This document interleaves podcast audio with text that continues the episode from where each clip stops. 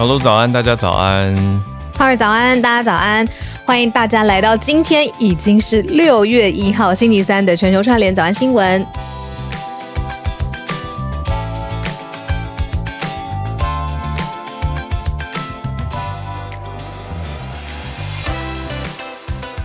没错，六月一号了，又进到了下新一个月，好，还没有进到下半年哦，可是已经快了。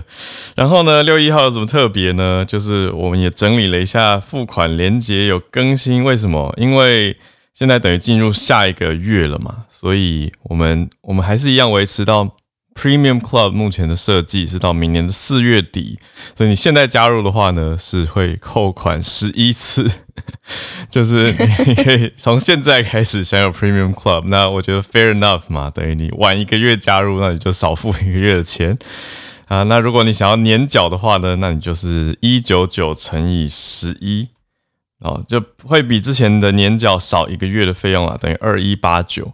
那详情都可以在等到我们上传到 Podcast 之后，你可以再看到年缴的详情。可是如果诶现在想要用定期定额的方式加入支持的话呢，嗯，就可以用我们房间里面的连接喽。呃，卖个关子好了，我们快要跟大家见面了，就是跟 Premium Club 里面的朋友。那、嗯、呃，只有限定 Premium Club 的朋友，我们快要见面了。大家一直敲碗的这个见面会什么的，终于要发生了。那详细的细节就是在 Premium Club 之后等我们公布啦。对，现在还在努力当中。好，努力当中。好。嗯好，那那我稍微讲一个，昨天昨天我跟大家小提的啊，是想说你今天回来，我们大家可以来小聊一个辟谣，就人生的辟谣，什么意思呢？就是以前多多少少听过一些谣言，我想要先跟大家讲一下，就很多听友或是读者，我我这边读者很可爱，大家都把谣言跟传说。有点混在一起。我在收集的是谣言，就是小时候或者以前听到的一个认错误认知，就后来经过科学实证发现，哎，不存在或者其实没有。比如说，其实没有酸性体质这件事情，这个你有看到吗？不行啊，因为我三十年来我一直以为我是酸性体质，然后每天都会想去喝碱性水。不用不用，反而我觉得这个就辟谣，我觉得有帮助，就是其实不用担心自己变成什么吃太多肉变酸，比如说吃太多，就比如说糖，比如说鱼鱼肉就是酸的啊。可是我们不会因为吃太多鱼肉而变成身体也变成酸性，因为身体各个部位的酸碱是有一个一定的范围的。那如果你整个人都是测出来是酸的，那代表你整个人已经有问题，就是你血液不会这么轻易的变化酸碱值。Oh, 这个好像是二零一九才才公布，所以还算相对新。就是当初提出酸性体质这个人被认定是一种骗局，算是科学证明没有这件事情。那他也出来道歉了，所以我觉得这种就是有意义的辟谣。可是有一些听友跟读者就很可爱，就是说什么呃。小时候听说手指月亮，耳朵会被割掉，对，手不可以。长大才知道没有这件事啊。可是有就有人回说，你怎么知道不会？这个有点都市暗黑。对，我就觉得哦，大家比较喜欢聊都市传说跟跟做传说类的东西，或者什么小时候学校的铜像，其实小时候相信半夜学校的铜像会起来走动啊，这种什么的，我 我就觉得哈哈，就是那个比较像。小时候会相信什么虎姑婆这种东西吧？这不是谣言呐，就是谣言的意思是说，经过不不科学的一些消息扩散。那比较新，我我我我懂你在说什么。虎姑婆不是谣言，不要放在辟谣专区。对啊，你总、oh. 或者圣诞老人，你也不能放在辟谣专区吧？就是，oh, 懂懂。我就觉得大家有点可爱。但是讲到辟谣专区，我要很感谢有读者提供给我，就食药署啊。其实有一个我觉得整理的还蛮好的，叫做食药辟谣专区。然后我昨天看到一个，我有震撼，因为我曾经为了为此花了几千块。就是到底绿蓝光的眼镜可不可以真的让我们的蓝光绿掉？结果是不能吗？真的要那个一个玻璃破碎的声音诶，江江。我对啊，我花了几千块加这个蓝抗蓝光镜片诶，就食药署是说还没有，还没有一个非常明确的。证据可以指出说，嗯，嗯啊，他的引引用美国眼科医学会的指出是说，缺乏科学证据来显示蓝光可以避呃蓝光会损害眼睛，所以他等于直接绕过到底抗蓝光有没有用啊？就是其实不是重点，重点不是这个，而是而是要调整自己的使用时间，还有周遭的影周遭的亮度、观看亮度。哦，这个才是真的伤眼睛的关键。对，我觉得其实很多的辟谣都是像这样子，就是像比如把那因果关系就是细节有点多，所以大众会、嗯、会有点忘记，听完会模糊，所以最后只留下一个印象。比如说，忍不住一直辟谣，就是。最后一题，最后一题、嗯、就是那个泡面，很多小时候一定听过什么，不要吃太多泡面，里面加很多防腐剂，你会变成木乃伊啊。对，木乃伊。那结果台湾的法规是规定，泡面的面体本身是不能加防腐剂的。所以其实泡面的面体，大家吃到的都是那个，都是面体。就是很多人甚至想说，哦，因为有这个问题，所以我要吃的时候，我都要先热水冲过一遍，然后把这些防腐剂冲掉。可是其实面体本身不是你的敌人啊，各位，而是这些粉，对，是那些调理包，对，是那些调味包里面，它的确有一些物质是我们身体你知道要多多考虑的，但是它也有一些是，比如说调整，呃。就亲切的，对对，人体环境亲切的，就还可以，就还可以，所以大家还是要注意很多很多的细节，然后不是留下一个模糊的印象。嗯，我看有就是，比如说针对小孩子可以吃的调理包，然后还有就是针对孕妇也可以吃的调理包，就是里面它的那个成分是有调整的，像你刚才讲那些比较什么可疑的物质，它就降到最低这样。哦，还有这种孕妇友善、儿童友善调理包。哦，这个我觉得很人性化哎，因为过往你说一般的专家就会有一点无情的告诉你说，最好就是不要吃太多，就是不要吃，还是不要吃泡面比较好。可是有些人就会觉得啊，可是就是有一个 crave，突然就很想吃嘛，那这个时候就有一个替代的商品可以给大家做选择，我觉得还不错啊。所以呀，总之有兴趣大家可以去看看。卫生福利部食品药物管理署、卫福部食药署的这个辟谣专区，为什么在讲这句有种、嗯、有一种业配感？没有，我们没有合作，快来找我们，没有合作。对，对，真的就是看到了，然后也谢谢听友提供。好，好，我们来进今天的新闻盘点。今天的国际时事有的有点难，说实在，就是它逻辑会微微微微的有点绕，所以我们稍微等一下整理一下，我们也自己。整理一下逻辑，嗯，好，会先从欧盟这边的消息开始讲起。丹麦要公投了，用公民投票的方式来决定要不要继续参与防卫欧盟的事务，嗯、当然跟乌俄有关啦。第二题则是延续着美国现在在讨论枪支控管的热度消息哦，一样在北美的加拿大总理提出了说，来冻结枪支的持有权，他特别。讲的是手枪的持有权，枪支种类很多嘛。好，嗯、那接下来还在北美，第三题，白宫也来讨论考虑降低关税来抗通膨。嗯，就是拜登总统的介入跟参与。最后呢，嗯、第四题则是以色列这边要来签订自由贸易协定。好，那我们就先从嗯丹麦开始讲起。嗯、好。那在讲丹麦这一题，就是刚才浩瑞所说的这个逻辑有一点绕，所以一步一步大家跟着我，就是我们先把几个基础的知识点建立起来。首先，先跟大家介绍一个，就是我们英文当中常常会听到 opt out，就是选择退出权。Oh. 我可以选择我要不要退出某一项大的框架或者是大的架构里面，我可以选择几项不要。可是 opt out 的意思就是是是先预设你已经。在里面了，对，对，没错，已经先预设你已经在里面，可是有几项小的东西我可以不要，或者是最后全部集结起来。金融上面我们常常也可以听到嘛，就是整个不要了，我整个都卖掉了，怎么就是我不要这个持股了，这个 opt out、嗯。我觉得我跟大家讲一个简单的例子，大家会比较有感。什么是 opt out？、嗯、就是你只要加入会员，就会自动收到电子报，这个就叫做 opt out。嗯、然后我我不要的话，我要另外再另外按设定，跟进去勾选不要，这个才叫做 opt out。聪明，好，好懂。那嗯，好懂，好懂。那有了这个基础点之后呢，我们想象把这个东西放在欧盟，欧盟里面有这么多不同的成员国，他们有各种不一样的条例或者是呃规定规约需要遵守。例如说，在呃货币上面，呃军事上面，对外的防御事务上面，他们有很多很多共同的规定。那可不可以针对这些规定有自己国家 up out 呢？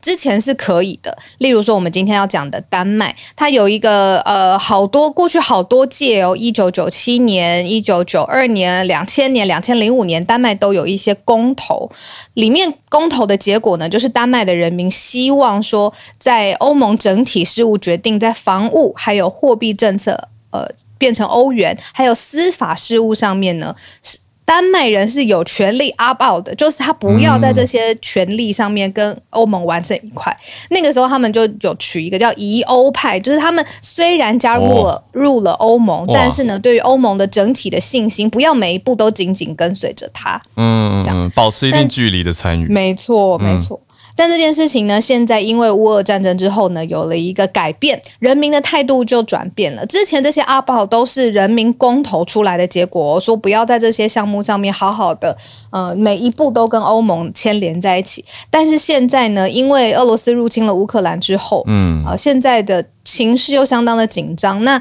你看，人就是这个样子嘛。你如果觉得诶自己受到威胁，你可能要跟身边的朋友靠得更紧。那对于国际事务上面一样，这样也可以推理。他现在是希望跟盟友上面，呃，可以站得更紧一些。所以接下来是要公投，那预计呢是要强化跟欧盟的防务合作。也就是说，人民的这个走向呢是会呃反转过来的。以前要 opt out，现在没有这个字了，没有 opt in，就是这个要。就是意思就是说要推翻这个 opt out 了，懂让大家的所有的事情都跟欧盟一致，等于更全面的跟欧盟走在一起。那背后的意思就是抗俄，嗯、有点这这个含义啦，可以这样子说。虽然没有直接这样子告诉大家，也没有直接这样子公布，可是丹麦此举显然就是往这个面向去走，而且现在就是用公民诉诸公民投票的方式，那看看样子投出来应该会蛮明显，也是往这个方向走了。嗯早上这一题的时候，我在我在问跟在群组问制作人说有没有更简单的说法，嗯、然后制作人写了一题，他说什么？因为俄罗斯恐怖，然后是不是 他是叫做蛮好懂的？对，我就说哦，有有这样有简单有懂，就是真的是因为俄罗斯威胁是提高的，所以现在丹麦人民的想法是好，他要跟欧盟更更紧的牵连在一起。嗯嗯嗯嗯，没错，所以完全就是接续现在的热题，就你说看到。芬兰跟瑞典在其实上个月一转眼，已经五月已经是上个月的事情。五月十八的时候申请加入北约嘛，那现在一样在北欧国家的丹麦呢，就在国防政策上，现在用今天六月一号要用公投的方式来看会不会做出改变，我们就看结果喽。好，那到时候投出来，如果是改变的话，就代表北北欧这边的丹麦也跟欧盟更加的走在一起。好。那我们来到第二题，加拿大总理啊、呃、Trudeau 呢，他提出说要来冻结手枪的持有权。嗯、我才我看了这一题，才想说，哎、欸，你知道每天看很多国际新闻，就会觉得要一直补背景知识。就是这个时候，我又突然觉得我对加拿大枪支持有权的认知非常的空乏。对，因为都一直在讨论美国，对，他就想说，哎，对啊，辩论。对，然后就是像我们社团也有听友补充的澳洲的枪支，我才想说哦，对，就再多了解一下，就太多东西要补了。但是我觉得就大家一起来学习，所以我真的不不是很熟悉加拿大到底可不可以合法持枪，在过去。嗯，而且发现之后，就是发现那个规范其实蛮细的，比如说持枪里面还有那个子弹最高上限有几发，这个他们也规定的很清楚。嗯，那就是呃他自己。主动了，他自己提案就是要冻结呃加拿大国国内手枪的持有权，嗯、而且呢也要进口禁止进口跟贩售手枪都是禁止的这样子。那这是他自己的提案。嗯、那因为他说他自己他有观察到，就是呃枪支的暴力有增无减啦，就是。嗯那他希望可以透过这样子强制的法令，那但是这个法案现在是提案阶段，还要需要经由国会通过。那他现在的执政党就是 Trudeau 的执执政党自由党少数席位，所以不见得能够通过。但是就看看到时候表决的结果这样子。嗯嗯嗯。那就是说这个法案，他说到时候意大利境内任何地方都不可以再购买、贩售、转让或是进口手枪，也就是说整个手枪 marketplace 都被限制住了，蛮强力的。嗯，所以本来本来是可以，的概念，嗯、只是说，呃，应该说他在政府统计报告里面，刚好上个礼拜加拿大有公布一个报告，是跟枪支有关的暴力犯罪所占国内犯罪的比例，算下来比例是百不到百分之三哦，可是呢，还是有，当然还是有有增长，所以才会关注这件事情嘛。加拿大从二零零九以来，被枪支威胁的人人均率，他们算的是 per capita。就是人均平均增加了将近三倍，所以意思是说，虽然他不一定是有犯下暴行，但是拿枪支来威胁别人，这个情况是增加的。那另外呢，意图枪杀还有开枪伤人的比率也是增加的。好，所以总理就提出了这个法规比较严格，就是说加拿大境内呢，通过的话就不可能再允许购买、贩售。转让进口，就你要买卖啊，你要透过送给别人，或者是从海外进来，都要禁掉，所以限制手枪的市场。嗯，我我就觉觉得对于大家来说，比较这个这个法规表面当然很好懂，可是它背后的社会含义跟影响，我们不是很容易参透。因为毕竟虽然大家都会常把加拿大跟美国想在一起，但是文化还是蛮蛮有不同的。我自己的感受跟认知啦。对，就都是讲英文，可是当然，我觉得还要还是要把他们想成是两个不同的国家，实际上也是两个不同的国家，所以社会风土民情还是不一样。因为在美国提出这样禁止枪支的话，你会感受到拥枪派还是蛮大的反弹。可是加拿大方一定还是会有拥枪派人士，我相信。可是目前这个消息毕竟也还蛮新的，才刚出来，所以我们还在看有没有什么。呃，民间的辩论一定还是会有一些不同的想法。可是我我我自己对加拿大人的认识，我觉得很有可能加拿大大家就普遍挺禁止枪械，嗯、然后就就让这个法案过了，过了，嗯，然后很有可能就就过了，所以就跟美国又会有蛮大的不同。我对加拿大的 想象都是从，因为我没有去过嘛，然后我都是从《How I Met Your Mother》里面哦。Robin 他是加拿大人，然后他在纽约生活。那他的这一群就是朋好朋友们呢，就常常笑他是加拿大来的，然后就笑他说，他们那个国家就是你如果不小心撞到一个人，然后对方加拿大人他就会转头过来笑笑的问你说，你还有一个 donut 吗？就是那个那个口音，就是说他们真的太 friendly 了。在纽约你根本不是啊，你如果撞到一个人，人家可能就。对啊，就会叫嚣起来什么之类的啦。然后他就说，那加拿大真的是一个所有人都超级亲切，然后一直有各种不同十五十种不同口味的 donuts 的地方。对，这就是我对加拿大的最初步的想法。希望那个结晶之后可以赶快去找去找新奇老师。加拿大人真的普遍是蛮蛮礼貌的，甚至我看过美国的。喜剧节目还拿此为作，我作为一个题材去拍了一集。那次是我忘记是哪一队跟哪一队了，反正总之会看到加拿大要要要要打总冠军赛，那 美国的喜剧节目就故意去街访加拿大的路人，然后说：“来，你们讲一些狠话，唠一些狠话，呛你们的对手。”就大家讲出来的狠话都超级客气。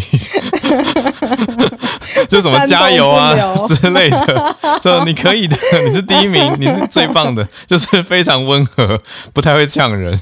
可是如果在美国的话，哦，这很难想象。所以这就是我刚所谓的风土民情的差异啊，所以很有趣。但总之讲回来，这个比较严肃的，你说枪支控管这一题，我觉得也谢谢听友啦，我就是跟大家一起学习。就你说枪支控管重要啊，对，可是它当然也不等于全部。那我们就看到社会的议题跟社会的面向真的很广很多，我觉得大家是都要多多去了解跟思考，而不是说一直急忙着拥护自己的立场。我想这个是更重要的，尤其对台湾来说，我们在这边观看人家，那重点不是说我们陷入那个意气之争嘛，我们为了美国枪支案在这边吵个不可开交干嘛呢？而是从中去观察跟学习一些东西吧，然后也来反思自己的。跟自己立场一样跟不一样的人，那大家可以怎么样好好的去沟通？我觉得这可能是更重要的学习。好，我们来到第三题。嗯，啊，哇，这个关税蛮大的，真的蛮需要、讲一下，我今天喉咙不是很好，不好意思。美国总统拜登呢，现在跟呃联准会的主席鲍尔见面了。那历史上一直说很罕见，是因为鲍尔他们联准会下面有非常多的分析师，而且还有在不同的地方有分会，他们其实就是一直在观测各种经济上面的数据，然后希望这些决策都是独立的。比如说，他要升息，升几码，升息的呃频率跟。呃，力度力道多强？这个通常都是联准会央行他们自己要要要有一个独立性的责任这样子。那但是现在美国总统拜登却跟鲍尔会面了，那双方呢就在讲说，接下来呢是不是要有其他的方法可以抑制通膨？嗯，那结果就来自白宫经济委员会的主席啊、呃，他就有说，现在白宫呢就行政方这一方啦，希望强调用降低关税。这个方法来抑制通膨，那因为当然也就是担心说，他如果一直一直升息，市场上面投资的基金资金一直受到冲击啦。你看现在美股啊，全世界的股票，我不知道全世界，至少美股、台股都是很动荡的状况之下，那金融市场这样子不开心，那是不是有其他的方法？嗯，白宫现在就说他们自可以降低关税，那所以双方呢就是非常非常罕见的，而且财政部长叶伦他也在现场，嗯，所以就是美国时间周二的时间，Fed 主席鲍尔，然后总统拜登还有呃财政部长耶伦一起来谈，呃，是不是可以有降通膨的做法，还有更多，那白宫就评估降关税。嗯，好，那对于关税的讨论。就讨论蛮多的，像是包括白宫的经济顾问，呃，经济顾问委员会的主席，他在接受彭博电视访问的时候，他有提到说，宽松的关税可能可以缓和通膨。他说，即使不能让通膨降多少，可是可以降一些基点。那他另外说，可能不是线性，而是而且可能不会是稳定的回落，但是就是会有所调降的机会。那财政部这边副部长则是有强调说，对中国商品加征关税是可以保护美国的就业跟竞争方面的能力，这个是很重要的。所以还是有一些原则性的东西不能取消的意思，这是美国财政部副部长的意见。那拜登上个礼拜有提到说，他在考虑的是取消部分的关税，那也很认真的跟财政部长叶伦讨论到了这个题目哦。那外部经济学家这些顾问就来提说，哎，取消或是降低关税，都是他们提出的建议啦，说可以帮忙降低这十几十年来最高的一次通膨。但是呢，贸易代表就是我们刚好这一阵子在早安新闻比较常讲到他名字的戴琪，他们是强调说，关税是跟中国谈判的筹码。所以要有战略性，戴琪就说，美国在决定要不要对于中国取消关税或调整关税的时候有战略性。那这个刚好也呼应了经济呃财政部副部长刚讲的这个话，就是对于美国的就业跟竞争力保护是有重要性的。好，所以我们就看看，现在就是在讨论要降，但是还没有公布要降，所以现在是在评估是否要降低关税。这个当然会对贸易有很大的影响。好，我们最后一题来到的是，我们也蛮早安新闻篇幅比较少来到的，比较少讲到的、嗯、以色列呢，跟阿拉伯联合嗯大公国、嗯、阿拉伯联合大公国签署了一个自由贸易协定。那这个是以色列跟阿拉伯国家之间的第一个大型贸易协定。那里面呢，就是促进两国的贸易谈判啦。嗯，那所以这个是用推特哦来预告的，就是呃以色列驻阿拉伯联合大公国的大使，他叫海耶克。嗯，那他就在推特上面说，呃阿联跟以色列一个小时之内会签署自由贸易协定。那后来还要自己回复自己的贴文，可爱，说 done。之类事成之类的，对，然后他就说这个呃，阿联就是阿拉伯联合大公国跟以色列商业委员会的主席是有表示说，整个贸易协定呢订立了双方的税率、进口还有智慧财产，然后鼓励更多的以色列的企业。我们知道以色列非常多新创、非常年轻的公司在阿阿联也可以成立办公室，尤其呢是在。啊，现在可能最豪奢的这个杜拜这个城市，嗯、然后阿联跟以色列的商业委员会也说，在今年年底哦，会有一千间的以以色列的企业啊、呃，在阿联或是透过阿联来展开跟南亚、跟中东的地区的生意贸易往来。嗯，我迅速看了一下这位 这位发推文的人，这位 ambassador，他他狂爱耶，他真的写 done，他就是自己转发自己那一则，然后写说但就是 完成了，然后他后面就疯狂转发别人报道跟别人在讲这个签署的现场的照片，超可爱的。就我所谓可爱，就是这就是一个很很感主观感受的，觉得他热爱用 Twitter，而且就是他完全不掩饰这件事情，很很坦然的呈现给大家看。好，但重点不是这个啦，重点就是这是以色列跟阿拉伯国家第一个这样子的自由贸易协定签署。好，看看有没有机会继续的推动，因为现在有了一，看看会不会有二咯。而且在今年年底之前，有将近一千家。哦的生意往来对象就是以色列的企业啊，在阿联或者是透过阿联跟另外比较远的地方，包括亚洲南边，还有远东地区跟中东地区来做生意往来，所以这些都是希望蛮好的一个商机的开拓。而且这个协定的重点是，大家知道以以色列跟巴勒斯坦还是有冲突吗？那这个协定它的。背景，它的前提是什么呢？就是希望以色列跟巴勒斯坦之间的冲突可以可以下降。但是现在的情况其实是冲突还蛮激烈的，所以一边有激烈的冲突，一边还是跟阿拉伯国家，你说以阿联为首，阿联在阿拉伯国家里面当然很有代表性，去签署这样子的自由贸易协定，会是蛮有看点的一件事情。好，以上是我们今天的新闻盘点。时间来到八点三十二分，进到全球串联的时间，欢迎大家来举手跟我们分享你所关注的消息啦。你有发现 Clubhouse 的 App 封面又换了吗？应该已经换很久了。现在是一位亚洲男士跟他后方的混血女性，有是混血吗？我有看到，我有去简单看一下他们的故事，就是他们是可爱 couple 吗？不是，就是创作者。哦 但是很热血的创作者，就是也持续都开在 Clubhouse 上面很活跃，那推动音乐啊等等，对。但我觉得蛮蛮有意思的是，就是我觉得什么时候会轮到我们？对啊，什么时候呢？是我我我自己那天看他们消息的关键，我觉得是他们是用英文，对，每次都卡在这个语言。对啊，那就。早一天来啊！不要太累太累，每次都这样做啊！太累太累了。我们可以再再再讨论一下，再再再讨论一下。好，那邀请几位朋友上来。今天举手很踊跃，谢谢大家。嗯，那我们先邀请到来自呃加拿大温哥华跟我们连线的信奇老师。哎，老师早。小鹿早，浩尔早。好，嗯，我先补充一下你刚才问的那个枪支的问题哦。嗯啊，二零一八年的记录是说，加拿大每十户人口就有七户人是拥有枪支的，比例好高。那对，那美国是每十户就有十二支枪。哦哦，所以哦，一一户超过一支，对，平均啊、嗯，所以差不多是差不多是那样子的比例。嗯，那嗯。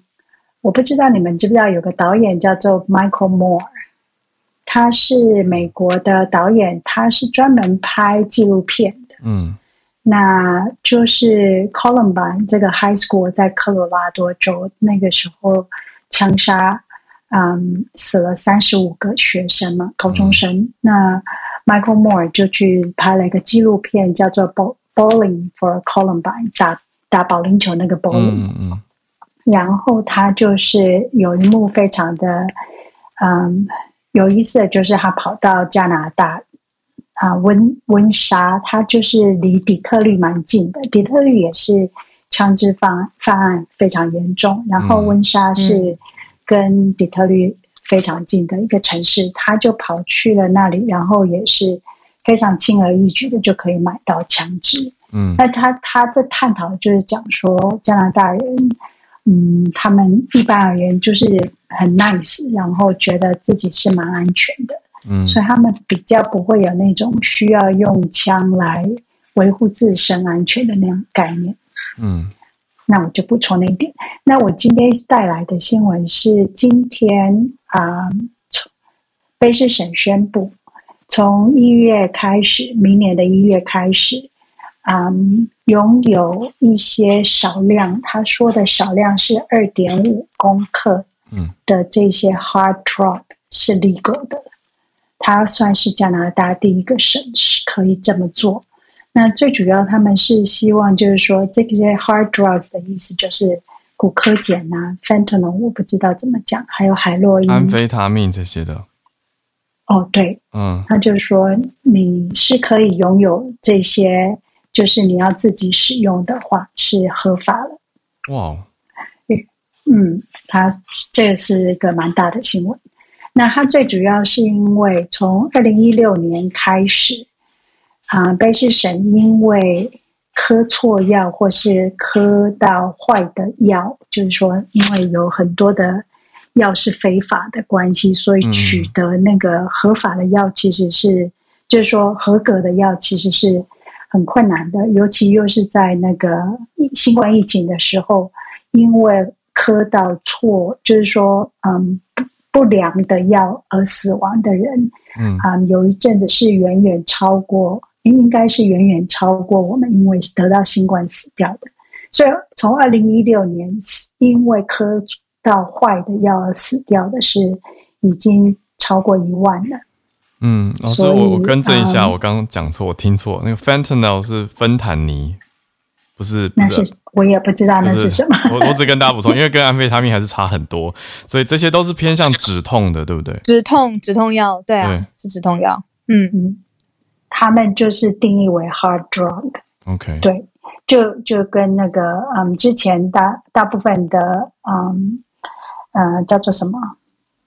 嗯，MJ Mary Jane Marijuana 哦，大麻跟大大麻是那个是偏娱乐性合法的，就是所谓 recreational use、嗯、还是不一样。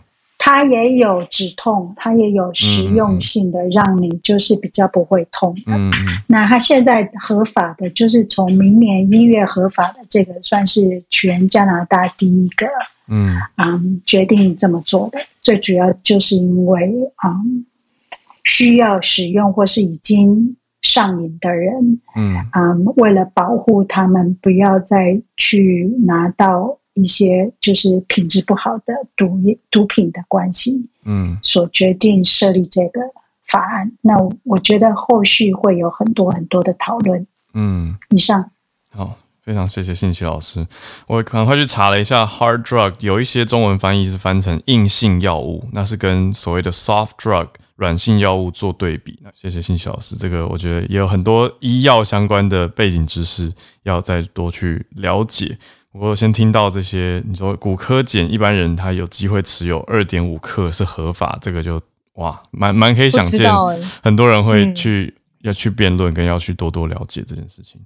嗯，谢谢信息老师。好，那我们再连线到郭芭比，芭比早安，早安，小鹿哈喽，嗨，早，嗯，这个是印度拉贾斯坦邦首都斋普尔的 Jantar Mantar。那这个是因为是梵语哦，那中文是翻成简塔曼塔天文台，那意思是计算的机器。那这个天文台它是在一七三八年完工的，然后呃背景是当时斋普尔的国王萨瓦伊杰伊辛格二世他下令兴建，然后比较特别的是他是一个有副业的国王，他会想要呃就是兴建这这座天文台，是因为当国王之余，他也是个物理学、数学还有天文学的学者。那它就是为了收集欧洲跟波斯国家的天文数据，然后就是研究之后，就是可以建造这些直接用肉眼观看的实质的天体观测器，然后用来测量时间，然后确定恒星跟行星的位置，这样。然后而且这些观测器到现在都依然非常准确。那联合国呃的教科文组织也把简塔曼塔天文台列为就是世界的文化遗产。那这边是由十九座。建筑群组成的，就像我头像上这个，有点像公园里的那些，就是装置艺术设施这样。那其中有一座最突出的，就是目前世界上最大的日晷，它是二十七公尺高的三角形墙，然后两边有半圆形的弧度阶梯这样子。然后站在它的下方，你可以跟着其中一个坡道上的阴影，就是准确的推算出当地的时间，可能对照到地上的某一块瓷砖的细缝，就可以知道现在是几点这样子。嗯，那这些。大型的户外设施就是看起来好，就是没有不不起眼，但是它除了观光之外，也受到建筑界的瞩目。原因是因为它的独创性，还有它的就是风格。因为像这种高层的日晷，它是用拱门的形状去创造，然后呃，因为它的空隙，它设定的一些缝隙，可以让它的建筑物变得比较稳定，而且它加上的一些可能有一些印度宗教的一些岩棚啊，或者是说建筑当中使用的大理石或是当地的石头，都是有发挥就是当地文化还有它这些建材的价值。然后最后补充一下比较有趣的一点，这边除了天文台之外，还有就是呃，斋普尔第一代国王为了十二个老不同的老婆建的一个就是十二星座模型的日晷啊，所以他十二个太太星座都不一样，是不是？对，他收集了十二星座的配偶，哦，很特别。对，那也为他们新建了就是十二星座的模型日晷。然后，如果就是有机会到现，就是现因为现场是开放观光的，嗯，然后有机会到现场的朋友的话，可以找一下自己的星座，对，上面 有编号符号可以对应。对，文章里面还有很多细节，有兴趣的朋友可以搜寻 BBC 放在旅游专栏的报道。嗯，以上跟大家分享。谢谢。哇，通常一个老公对一个老公对一个老婆的星座就已经 不容易了，你要对上十二个。好，这是一个很特殊的国王，真的是王哎、欸，真的。好，谢谢谢谢芭比这个消息。嗯，这个图片很很特别的建筑。好，那我们再继续连线到北加州的 Charles 老师，老师早安。今天老师要讲拜登在做什么？嗯、拜登投诉哦。嗯，对，拜登投诉。Hello，Howard，小路早。好，对，拜登今呃今天投诉这个啊，呃《华尔街日报》，他就是就是用直接的方式，他在写在社论的这个版。然后他就写说，这个 他就通常社论就是一个 title 嘛，他就写说 My plan for fighting inflation，就是我的呃对抗通膨的计划。嗯，然后作者就是 Joseph R. Biden Jr.，就是他的全名。全名。对，就是用直接直跟跟大家直球对决，就是跟直接跟民众来沟通这样子。那先先讲一下，就是联准会，就是刚才小路讲，它的确是一个呃独立的一个一个单位，因为它里面就是有。我记得是啊、好像是三千个经济学家吧，就说他 就是在各个经济学、经济学家就是在管不同的方面啊，然后不同的报告这样子，他是完全独立的。但是他嗯，他的这个这些委员，他他主席都是美国总统任命，然后参议院确认的啊，所以说他呃某某些方面就是还是有一些程度的这种合作。那当然就是他们本身的策略，还有这个像你们说的升息啊，还有他们的这个这个呃货币政策都是独立的。那就是美国其实没有任何一个单位是完全独立的，一定是有问责制度。那就是这边就是看到他的社论里面讲到，其实他有讲几个重点，他就说他一开始就是先对民众温情喊话，这样他说他不会干扰联准会，但但是他会处理高物价。他也会确保经济稳健成长，然后他就是有点像温情公司。他说他年轻的时候，他还在还小的时候，他经历过啊这个呃通膨的这种压力，他知道说这个每每天就是放在餐桌上这个都是很困难的，所以他能够理解美国民众现在面临的压力。然后他又话锋一转，就讲到说目前的劳动市场啊、投资市场其实都是有点大爆发，甚至今年有可能比中国的成长还要再快。就是呃，中国因为今年封城的关系嘛，所以预计可能就是年成长可能只只有百分之二。那他们他就还想说，可能是比从一九七六年文化大革命以来 都没有都没有过的，就是美国经济成长比美呃中国还快。然后他就是在讲到说，最后就是他有三个方法，就是首先呢，他会让联总会做他们的工作，就是他不像不像他前一任的 这个呃这个前任者，就是川普总统那时候就是经常跟这个鲍尔。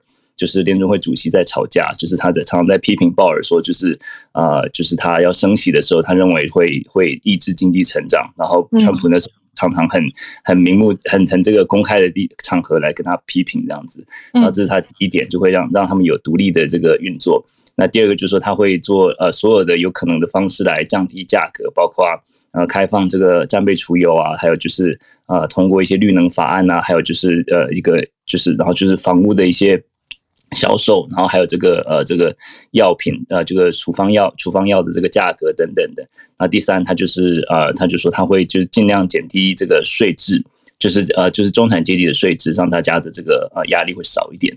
那基本上就是一个算是一个他的一个政策的一个白皮书啦，那就是透过社论的方式来告诉大家。嗯，那目前就是我们看美国的通膨，其实三月大概已经触顶了，就是四月已经开始有点减缓的迹迹象。嗯，那这一般认为五月应该会开始慢慢走缓。那就是表示说这个嗯联联准会的一些一些工具已经开始奏效了。不过目前就是因为中国六月就是开始重启嘛，然后就是再加上欧盟啊一些荷兰一些国家对俄罗斯能源的制裁，有可能再再继续让这个通膨再继续延烧。所以说可能呃六月五月可能会还好，可是六月的时候可能就是还还在观察吧。所以说目前通膨的走向其实还蛮难说的。对，嗯，那我就是先补充一下这个拜登的社论，那跟大家分享一下，谢谢。老师，之前我们在讲就是关税这件事情的时候，嗯、聊天室有人说聊呃关税对于嗯通膨的影响程度程度是很低很低的，然后就说这是国际之间的谈判比较重要，但是对于国内通膨影响是不高的。老师这样子说法对吗？呃，这个就是要看你最近一些呃研究的报告，就是嗯，像是呃 NBER，就是这个国家呃经济研究院他们做的一些报告，就是说他们认为说取消这个川普时期的通膨，应该可以有效的降低现在美国通膨一到两个百分点。那目前就是八年增率大概八点三嘛，四月份是年增率八点三，那你降到七点三甚至六点三，其实都是还蛮大的一个显著的一个一个减减少的一个幅度，对，其实是可以有效的减少的。不过就当然就说看看是在哪民众比较有感的，可能就是可能日常生活啊、食物啊、能源啊这些，对，那就是说看是减在哪一个方面。不过就整整体来讲，应该是有效果的，对。嗯嗯，好，谢谢老师。OK。理解。好，那我们接下来邀请小 P，小 P 今天要跟我们讲澳洲的事情。嗯，哎哎，小鹿阿文你好，哎，呃，我我先跟你们道个歉哈，因为我前几天在粉丝专业上面 po 了一个那个枪支的脱口秀的文章，啊、有什么好道歉的？对，然后跟你们跟你们一些、啊、一些客，跟你们一些粉丝有点激烈的言论，有一些不和谐的状况出现了。哦，所以不，因为看到你们那个公告了，这样子。对，对，那那我今天要分享的是这个澳洲的一个最大的电力公司，它叫 AGL 哈。那它去年底它出，它要把它的分拆计划，它要把它的公司分拆成呃零售跟发电两个事业体哈。然后那每个股东就各两个新公司各拿一股。那这个在去年的底的股东会已经提出来了啊。那我先解释一下，AGL 是澳洲最老牌的一个电力公司，它创立于一八四一年。那也是澳洲第二个股票上市的公司，那它是澳洲最大的发电公司，也是一个非常大的零售商。那它的碳排的发电量，呃，将有一万一千个 megawatt，那相当于大概算了一下，大概是四座合适的发电量了。嗯，那也是澳洲单一最大碳排放的公司。所以说，今天这个是一个一个环保议题哈。那那呃 那。他放他呃，昨天公布说他放弃这个分拆计划，然后 CEO 还有他的主席、董事会主席就因此辞职了。好，那原因是因为有一个人叫做 Mike Cannon-Brookes，他是澳洲的软体巨子，他是蛮蛮出名、世界级的一个一个。呃，Richman 就对，他的身价大概有五百亿五百亿台币左右吧，哈、嗯。然后他最近成为了 AGL 呃的最大股东，占股十一个 percent。然后他就公开出来游说游说股东说，他要把他要反对这个计划，他要募他要招募股东到呃百分之二十五，因为分拆的话，根据公司章程要七十五趴同意，那所以说他只要拿到二十五趴的呃呃。的股份，他就可以反对了。嗯、那他，那我我稍微把 Cannon-Brookes 的呃背景讲一下哈。那他是做 Project Management 软体起起身的，所以说如果 IT 界的朋友有用过什么 Jira、Confluence 啊，这些都是全世界知名的的软体。所以他的客他的客户包括 NASA、啊 Tesla、SpaceX 这样子。他跟 Elon Musk 是个非常好，是是非常麻吉，整天在。推特上面眉来眼去的那种，那 所以它是一个环保尖兵，也是一个科新科技，然后解决 climate climate change 问题的一个一个一个尖兵了哈。那所以说他他曾经跟 Elon Musk 打赌哈，说 Elon Musk 在南澳的那个大电池一百天做不出来，然后就他输给 Elon Musk 五千万美金啊。那他然后他也是澳洲呃北领地，我们 Northern Territory 有一个太阳能 project 是要。呃盖一条海底电缆到新加坡，哈，这个非常 crazy 的 idea，从澳洲拉一条海底电缆到新加坡，输把太阳能输给新加坡，所以他是那个那个案件的投资者，嗯然后他现在也是所有全世界和澳洲很多大电池的投资者，那所以说他的，所以说他是因为企业责任还有这个。对澳洲环保的责任来出来挺身而出，说要要阻止这个计划。但是，呃，因为我本身也在业界，那澳洲是因为呃电力市场呃自由化之后，分成批发市场，然后发电市场，还有还有电力市，就是电力交易市场。嗯，好，所以说 AGL 最大的问题就在于说，它有零售市场跟发电市场。那那过去两年，就是说它零售赚钱的时候。比如说，呃，因为因为呃能源的波动，能源价格波动，所以造成它很大的困扰，就是说它呃零售业赚钱的时候，它的发电它就不赚钱；它发电业赚钱的时候，它的零售业它就不赚钱，所以它的股价、它的获利能力一直都普普的，对了。哦对他，所以他才会有这个分拆计划。嗯，那这个分拆计划，像我也是股东，那所以说，所以说我们股东是普遍很赞成这个计划的。嗯，那因为因为他对他会对股东带来最大的利益。两个分拆之后就是两个主体，那两个都会虽然都会有 up and down，但是不会被互相拖累。嗯，好，可是呃，可是呃，Mike Cannon-Brookes 他就认为说，如果他 AGL 把它分拆的话，它会影响到呃澳洲这个 Net Zero。碳排计划的呃的进程，哦，他觉得 AGL 应该应该有责任扛下这个澳洲 Net Zero 减碳计划的这个这个这个责任，所以说等于说他他要用 AG，他是有有计划性想要改变 AGL，让 AGL 赚的钱去去 cover 这个火力，减少这个火力发电，他要慢，他要把这个火力发电厂老旧的火力发电厂慢慢的。呃，加快速度的淘汰掉，嗯，但是加快速度淘汰掉会影响所有股东的的获利，嗯嗯，哦，因为因为那顺便提到一下，AGO 的股票已经跌了，从去年二十块跌到现在五块，现在呃，但是因为它出来涨到八块了，就很莫名其妙，但是 市场就是热度，你对啊，就是就是你你明明知道它是对你的获利有损。不稳有损的，但是它还是从五块钱涨到八块钱，嗯，对。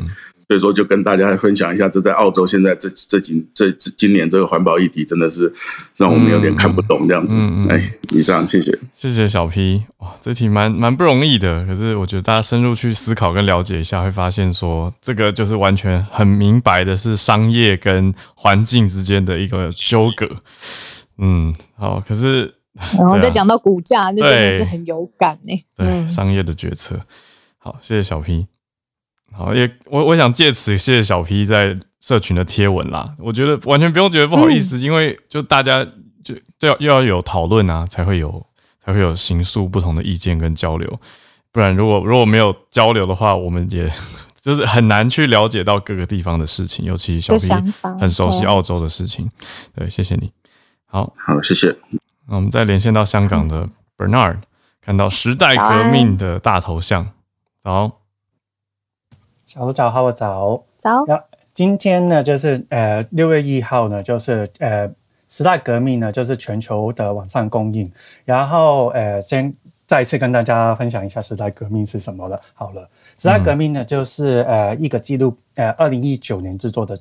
呃，纪录片制作了二零一九年当时候香港反送中的一些运动的过程，嗯，包括了呃当时候的占领立呃香港的立法会，然后七月呃七月二十一号的元朗的白衣人的无差别攻击，嗯，还有当时候的香港理工大学就是所谓的理大围城，嗯，等等的关键事件，嗯，然后大家台湾人比较印象。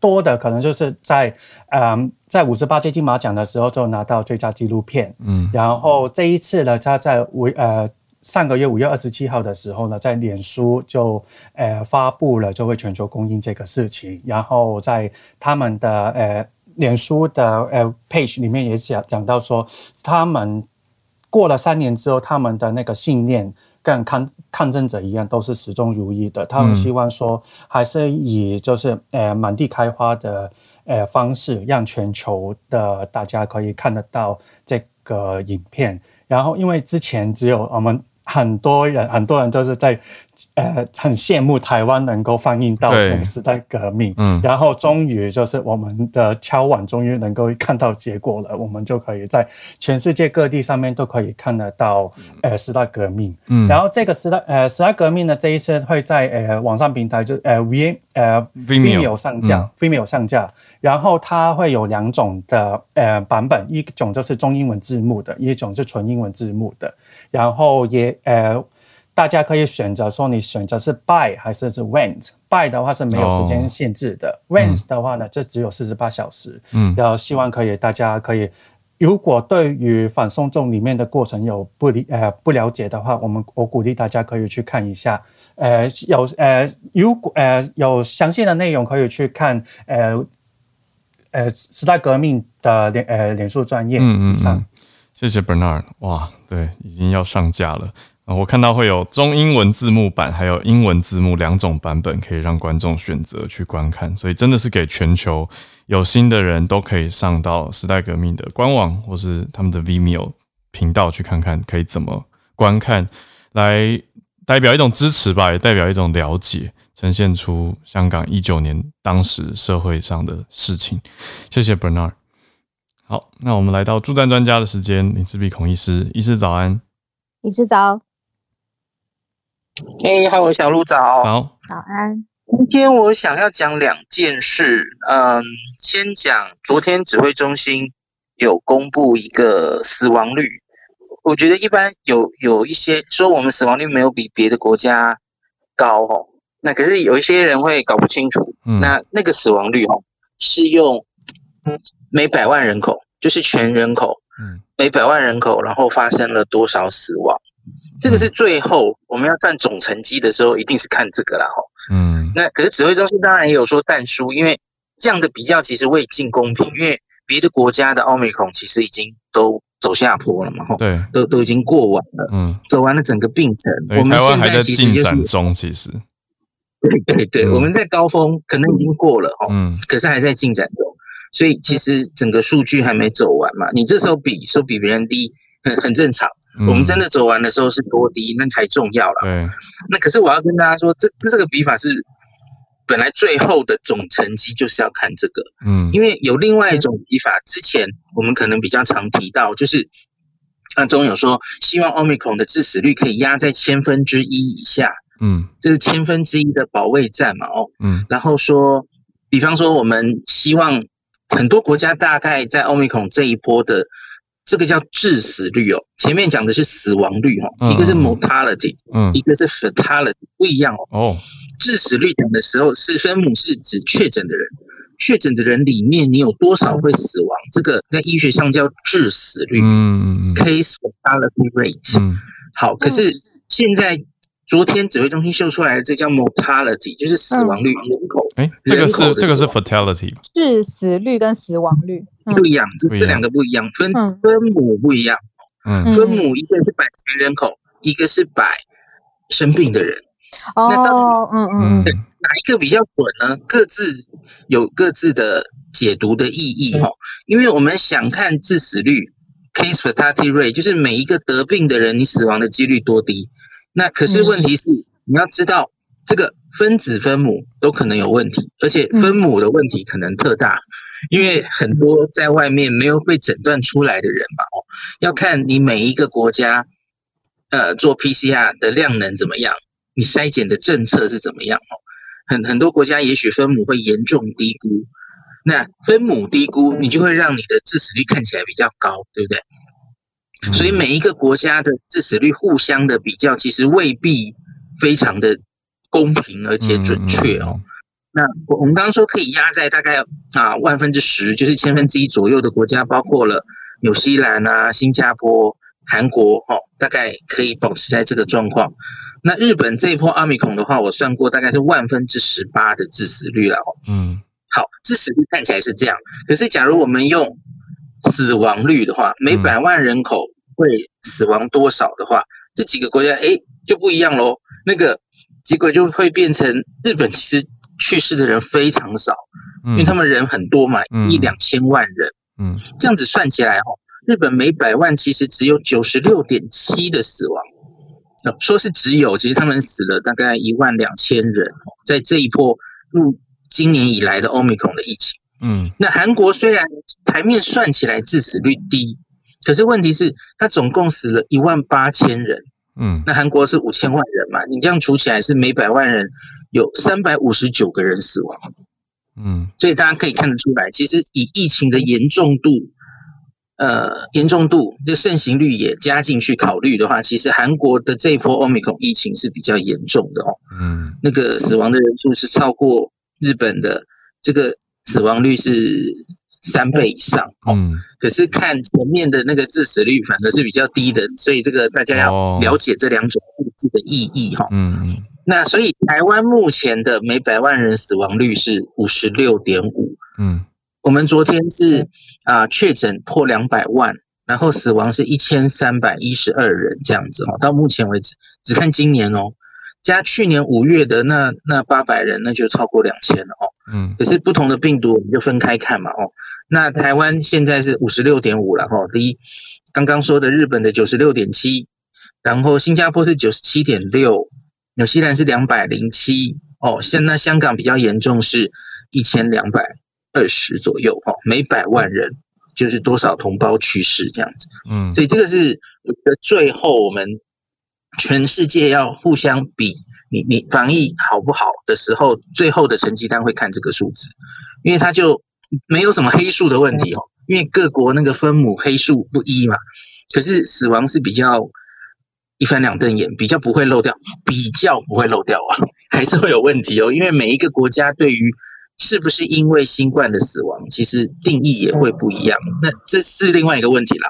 可是至少就已经是相对比较可以比较的数字了。哈，嗯，好，所以这个跟大家稍微解释一下。所以我们其实现在只看这个数字，表现的还可以。可是大家继续加油，希望能把重症跟死亡压得更低一点。哈，嗯，好。然后第二个是我昨天看到的一个消息，我觉得很重要。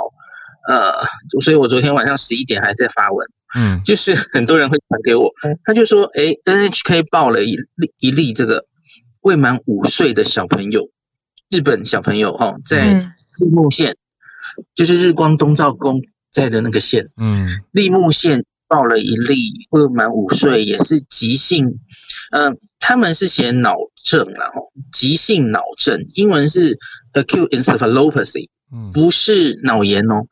Encephalopathy 跟 encephalitis 是不一样的事情哦。嗯，那诶，所以我的标题就说，诶，日本儿童也有报诶。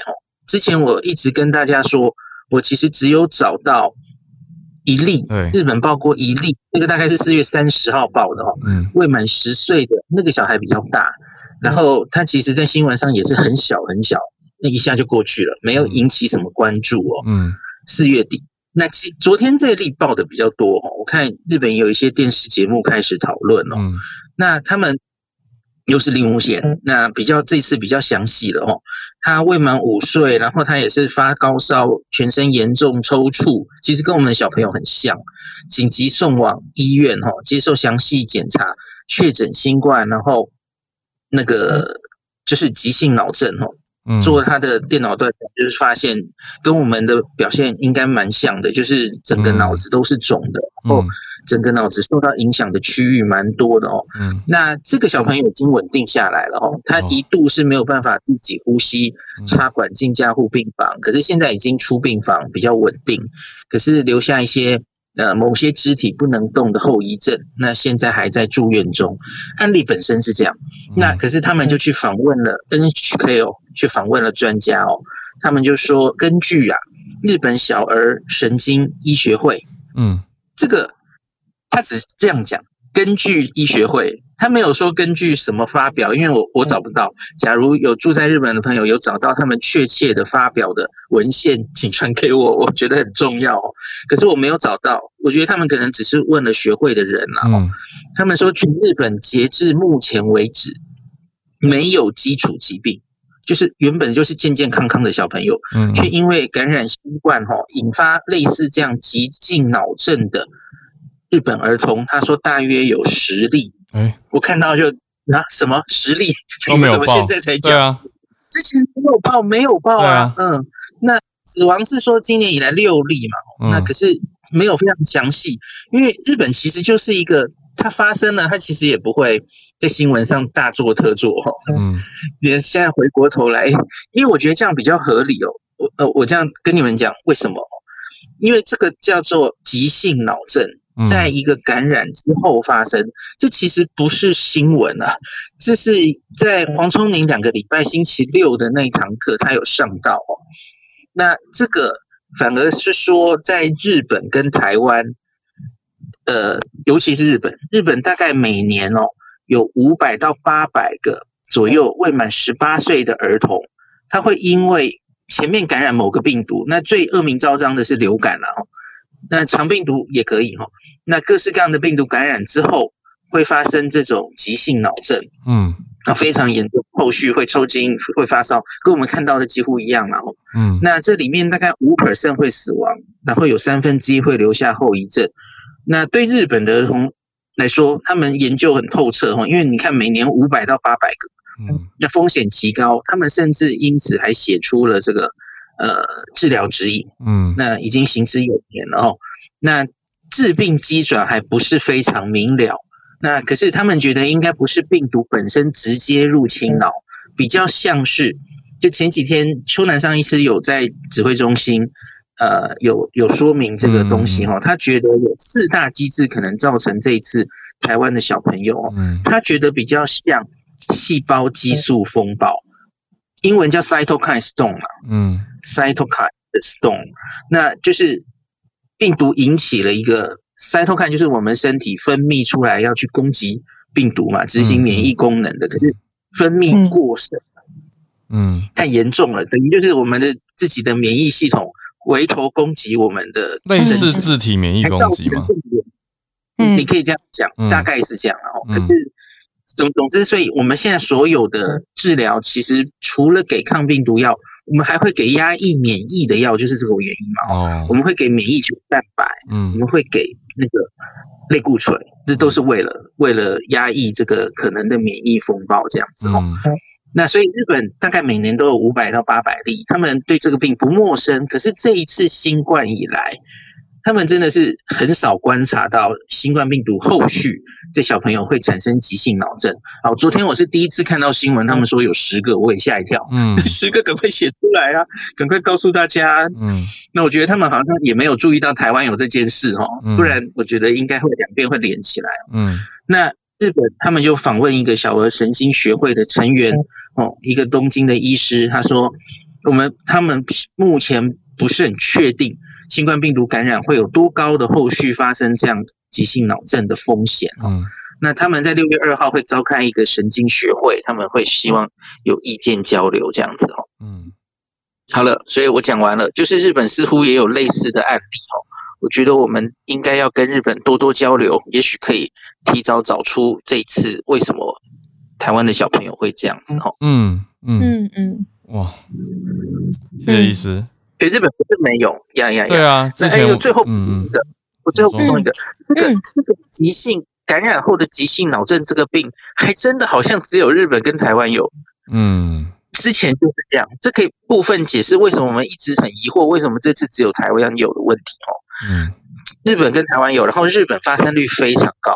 那我们台湾在二零零六年的时候，CDC 赞助的研究有去做过哈，我们台湾到底盛不盛行？嗯，流感之后产生这样的急性脑症或是脑炎，嗯，结果我们的结论是我们的盛行率非常低，相比于日本，我们好像三年只有十几例啊，很少很少，嗯，那所以这个病本来就是只有在教科书上会写说是只有日本东亚的孩童会发生，嗯，比较常发生，美国当然也有零星发生了哦，嗯，可是东亚的孩童会发生，然后教科书会写像是日本跟台湾。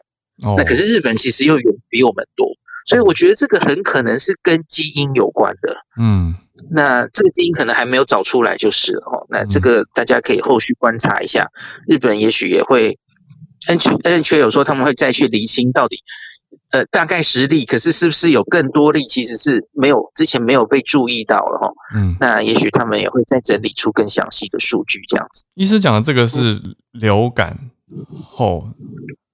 是吗？流感后的急性脑症。呃，之前的我讲的之前的是日日本特别多，然后台湾有做过研究很少这样子。哦，不是，可是新冠不是 COVID 嘛？是讲平常的流感。新冠这次过来，新冠这次就是日本已经两年多了。嗯，他们昨天才第一次 NHK 说问过学会，至少大概十例左右。嗯嗯，第一次第一次发现哦，然后一例至少一例死亡嘛哦。嗯，昨天报的这例其实只是重症，然后有后遗症，还没出院这样子。嗯，那可是反而是台湾开始流行 Omicron，这次就哇噼里啪啦，已经至少十四例了。然后，嗯，那这个就是会让人觉得怪怪的，这次怎么反过来？嗯嗯嗯，可能还要继续研究它原因到底是为什么。然后，了解，谢谢医师。哇，这这个蛮需要台日连线研究的概念。好，嗯，资讯量大，对啊，嗯，谢谢今天丰富的串联，大家提供的题目跟解析，大家其实真的是。我觉得各位听友就是我们的宝库，也非常谢谢大家，真的感谢感谢。好啊，那今天已经礼拜三了，就祝大家小周末愉快。那我们就明天早上八点继续跟大家串联在一起。明天见，拜拜。拜拜。